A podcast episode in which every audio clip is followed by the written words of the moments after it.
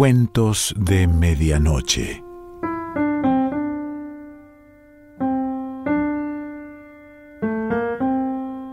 El cuento de hoy se titula El tamborcillo sardo y pertenece a Edmundo de Amichis.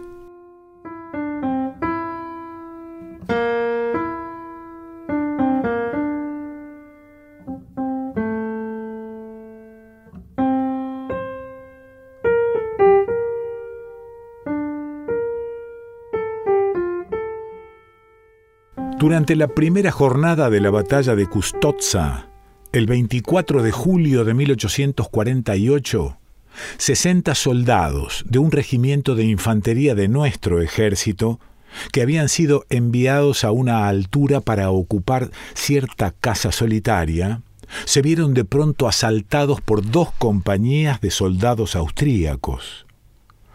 Atacándolos por varios lados, estos apenas les dieron tiempo de refugiarse en la morada y de reforzar precipitadamente la puerta después de haber dejado algunos muertos y heridos en el campo.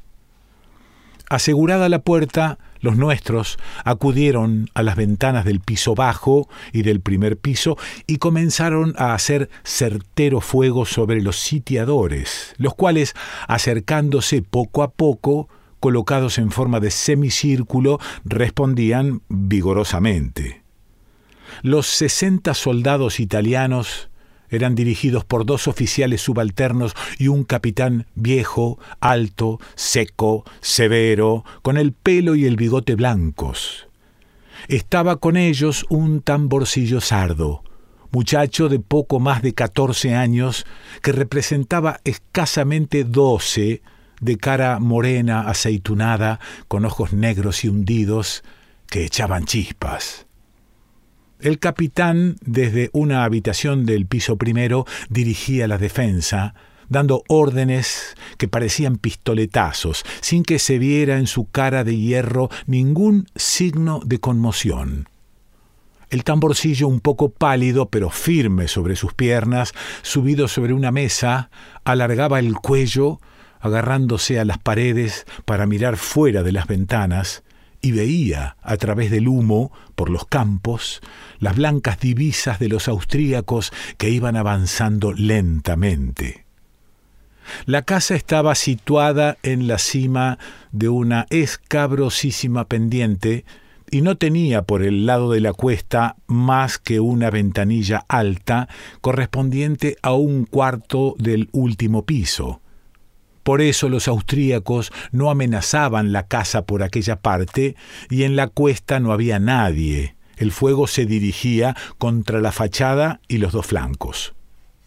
Pero era un fuego infernal, una nutrida granizada de balas que por afuera rompía paredes y despedazaba tejas, y por dentro deshacía techumbres, muebles, puertas, arruinándolo todo arrojando al aire astillas, nubes de yeso y fragmentos de trastos, útiles, cristales, silbando, rebotando, rompiéndolo todo con un fragor que ponía los pelos de punta. De vez en cuando, uno de los soldados que disparaban desde las ventanas caía dentro, al suelo, y era echado a un lado. Algunos iban vacilantes de cuarto en cuarto, apretándose una herida con las manos. En la cocina había ya un muerto con la frente abierta. El cerco de los enemigos se estrechaba. Llegó un momento en que se vio al capitán, hasta entonces impasible, dar muestras de inquietud y salir precipitadamente del cuarto seguido de un sargento. Al cabo de tres minutos volvió a la carrera el sargento y llamó al tamborcillo, haciéndole señas de que lo siguiese.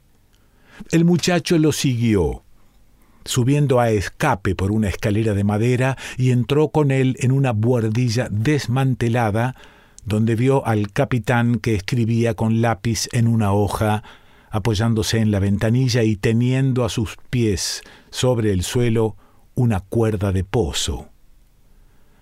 El capitán dobló la hoja y dijo bruscamente, clavando sobre el muchacho sus pupilas grises y frías, ante las cuales todos los soldados temblaban. Tambor. El tamborcillo se llevó la mano a la visera. El capitán agregó, Tú tienes valor. Los ojos del muchacho relampaguearon. Sí, mi capitán, respondió.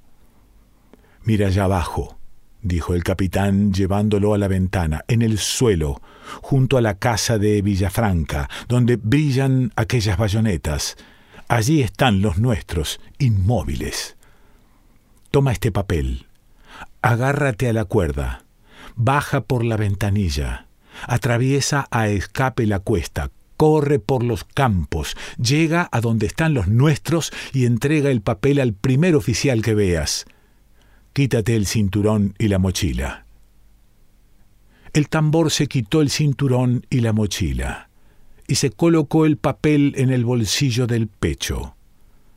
El sargento echó afuera la cuerda y agarró con las dos manos uno de los extremos. El capitán ayudó al muchacho a saltar por la ventana, vuelto de espaldas al campo. Ten cuidado, le dijo. La salvación del destacamento está en tu valor y en tus piernas. Confíe usted en mí, capitán, dijo el tambor saliendo afuera. Agáchate al bajar, dijo el capitán, agarrando la cuerda junto con el sargento. No tenga usted cuidado, Dios te ayude. Pocos momentos más tarde, el tamborcillo estaba en el suelo. El sargento tiró de la cuerda para arriba y desapareció.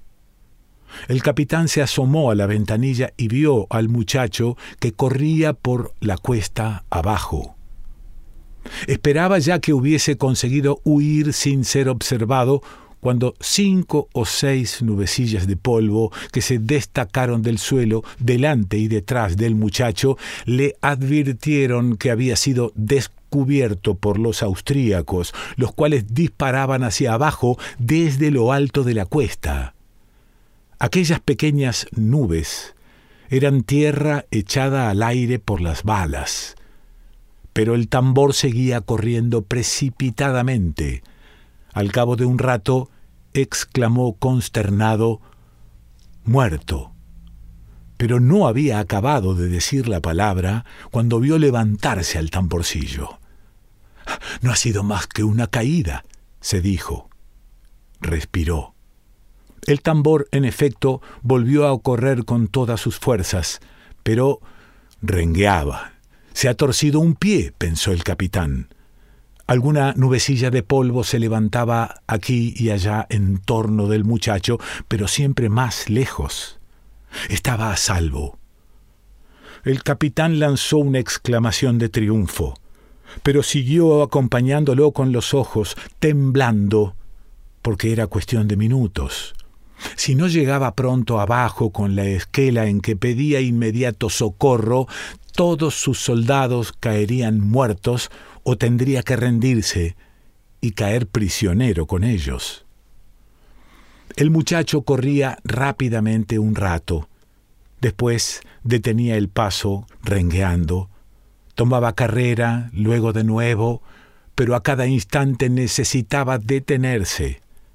Quizá ha sido una contusión en el pie por una bala, pensó el capitán reparaba temblando en todos sus movimientos y, excitado, le hablaba como si pudiera oírlo. Medía incesantemente con la vista el espacio que mediaba entre el muchacho que corría y el círculo de armas que veía allá lejos en la llanura, en medio de los campos de trigos dorados por el sol, Mientras tanto escuchaba el silbido y el estruendo de las balas en las habitaciones de abajo, las voces de mando y los gritos de rabia de los oficiales y los sargentos, los agudos lamentos de los heridos y el ruido de los muebles que se rompían y del yeso que se desmoronaba. ¡Ánimo! Valor, gritaba, siguiendo con la mirada al tamborcillo que se alejaba. Adelante, corre, corre. Se detiene, maldición. Ah, vuelve a emprender la marcha. Un oficial subió anhelante a decirle que los enemigos, sin interrumpir el fuego, agitaban un pañuelo blanco para intimar la rendición. Que no se responda, gritó el capitán sin apartar la mirada del muchacho que estaba ya en la llanura, pero que no corría y parecía que desalentaba al llegar. Anda, corre, decía el capitán, apretando los dientes y los puños. Desángrate, muere, desgraciado, pero llega. Después lanzó una imprecación horrible. ¡Ah! El infame holgazán se ha sentado. El muchacho, en efecto, a quien hasta entonces se había visto sobresalir por encima de un campo de trigo, se había perdido de vista, como si se hubiese caído. Pero al cabo de un momento, su cabeza volvió a verse fuera, y al fin se perdió detrás de los sembrados, y el capitán ya no lo vio más. Entonces bajó impetuosamente, las balas llovían, los cuartos estaban llenos de heridos, algunos de los cuales daban vueltas como borrachos, agarrándose a los muebles. Las paredes y el suelo estaban teñidos de sangre. Los cadáveres yacían en los umbrales de las puertas. El teniente tenía el brazo derecho destrozado por una bala. El humo y la pólvora lo envolvían todo. Ánimo, gritó el capitán, firmes en sus puestos. Van a venir a socorrernos. Un poco de valor aún. Los austríacos se habían acercado más. Se veían ya entre el humo sus caras descompuestas, se oía entre el estrépito de los tiros su gritería salvaje que insultaba, intimaba la rendición y amenazaba con el degüello. Algún soldado, aterrorizado, se retiraba detrás de las ventanas y los sargentos lo empujaban hacia adelante. Pero el fuego de los sitiados aflojaba el desaliento se veía en todos los rostros. No era ya posible llevar más allá la resistencia. Llegó un momento en que el ataque de los austríacos se hizo más sensible y una voz de trueno gritó primero en alemán y en italiano después Ríndanse. No, gritó el capitán desde una ventana, y el fuego volvió a empezar más certero y más rabioso por ambas partes. Cayeron otros soldados. Ya había más de una ventana sin defensores. El momento fatal era inminente. El capitán gritaba con voz que se le ahogaba en la garganta. No vienen, no vienen, y corría furioso de un lado a otro, arqueando el sable con su mano convulsa, resuelto a morir. Entonces un sargento, bajando de la buhardilla, gritó con voz estentórea Ya llegan. Ya llegan, repitió con un grito de alegría el capitán. Al oír aquellos gritos, todos Sanos, heridos, sargentos, oficiales se asomaron a las ventanas y la resistencia se redobló ferozmente otra vez. De allí, a pocos instantes, se notó una especie de vacilación y un principio de desorden entre los enemigos. De pronto, muy deprisa, el capitán reunió a algunos soldados en el piso bajo para contener el ímpetu de fuera con bayoneta calada. Después volvió arriba, Apenas llegó, oyó un rumor de pasos precipitados acompañado de un hurra formidable y vieron desde las ventanas avanzar entre el humo los sombreros apuntados de los carabineros italianos, un escuadrón a escape tendido y un brillante centelleo de espadas que hendían el aire en molinete por encima de las cabezas, sobre los hombros y encima de las espaldas. Entonces el pequeño piquete reunido por el capitán salió a bayoneta calada fuera de la puerta. Los enemigos vacilaron, se resolvieron y al fin emprendieron la retirada. El terreno quedó desocupado. La casa estuvo libre. Y poco después, dos batallones de infantería italianos y dos cañones ocuparon la altura. El capitán con los soldados que le quedaron, se incorporó a su regimiento, peleó aún y fue ligeramente herido en la mano izquierda por una bala que rebotó en la bayoneta durante el último ataque. La jornada terminó con la victoria de los nuestros. Pero, al día siguiente, habiendo vuelto a combatir, Los italianos fueron vencidos, a pesar de su valerosa resistencia, por un mayor número de austríacos. Y la mañana del 26 tuvieron tristemente que retirarse hacia el Mincio. El capitán, aunque herido, anduvo a pie con sus soldados cansados y silenciosos, y llegaron a Goito al ponerse el sol sobre el Mincio. Buscó enseguida a su teniente, que había sido recogido con el brazo roto por nuestra ambulancia y que debía haber llegado allí antes que él.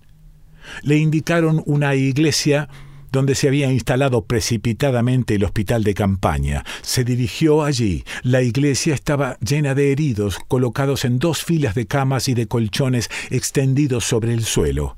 Dos médicos y varios practicantes iban y venían afanados y oíanse gritos, ahogados y gemidos.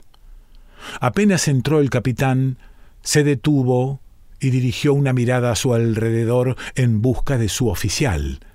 En aquel momento se oyó llamar por una voz apagada muy próxima. Mi capitán. Se volvió. Era el tamborcillo. Estaba tendido sobre un catre de madera cubierto hasta el pecho por una tosca cortina de ventana de cuadros rosa y blancos, con los brazos fuera, pálido y demacrado, pero siempre con sus ojos brillantes como dos ascuas. ¿Cómo? ¿Eres tú? le preguntó el capitán admirado. Pero bruscamente, bravo, has cumplido con tu deber. He hecho lo posible, respondió el tambor. ¿Estás herido? dijo el capitán buscando con la vista a su teniente en las camas próximas. ¿Qué quiere usted? dijo el muchacho, a quien daba alientos para hablar la honra de estar herido por vez primera, sin lo cual no hubiera osado abrir la boca ante aquel capitán. Corrí mucho con la cabeza baja, pero aunque agachándome me vieron enseguida. Hubiera llegado veinte minutos antes, si no me alcanzan. Afortunadamente encontré pronto a un capitán de Estado Mayor a quien di la esquela, pero me costó un gran trabajo bajar después de aquella caricia. Me moría de sed, temía no llegar ya, lloraba de rabia pensando que cada minuto que tardaba se iba uno al otro mundo allá arriba, pero en fin, he hecho lo que he podido, estoy contento. Pero mire usted y dispense, mi capitán, que pierde usted sangre. En efecto, de la palma de la mano del capitán mal vendada corría una gota de sangre. ¿Quiere usted que le apriete la venda, mi capitán? Deme un momento. El capitán dio la mano izquierda y alargó la derecha para ayudar al muchacho a hacer el nudo y atarlo. Pero el chico, apenas se alzó de la almohada, palideció y tuvo que volver a apoyar la cabeza. Basta, basta, dijo el capitán mirándolo y retirando la mano vendada que el tambor quería retener. Cuida de lo tuyo, en vez de pensar en los demás, que las cosas ligeras, descuidándolas, pueden hacerse graves. El tamborcillo movía la cabeza. Pero tú, agregó el capitán observándolo atentamente, debes haber perdido mucha sangre para estar tan débil. ¿Perdido mucha sangre? respondió el muchacho sonriendo. Algo más que sangre. Mire. Y se echó abajo la colcha. El capitán retrocedió horrorizado.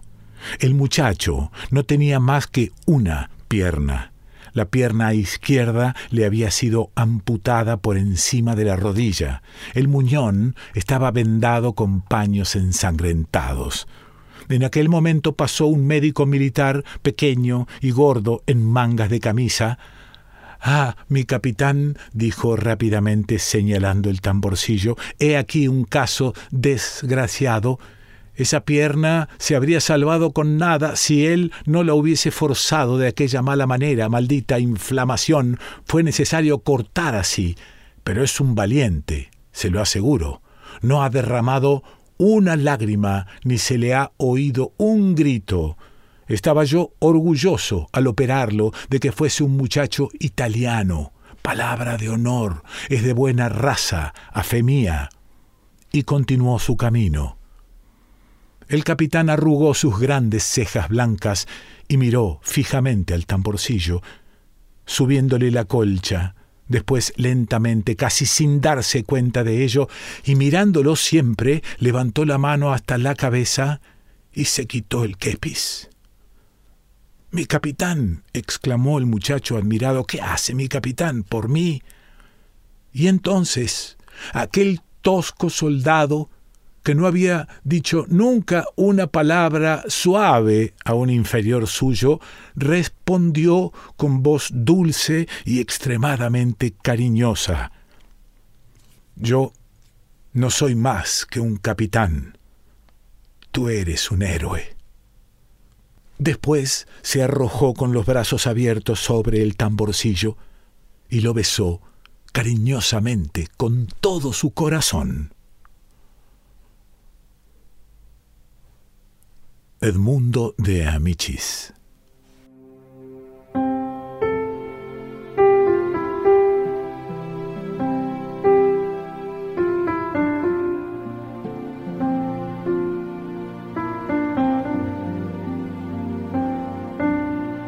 Cuentos de Medianoche.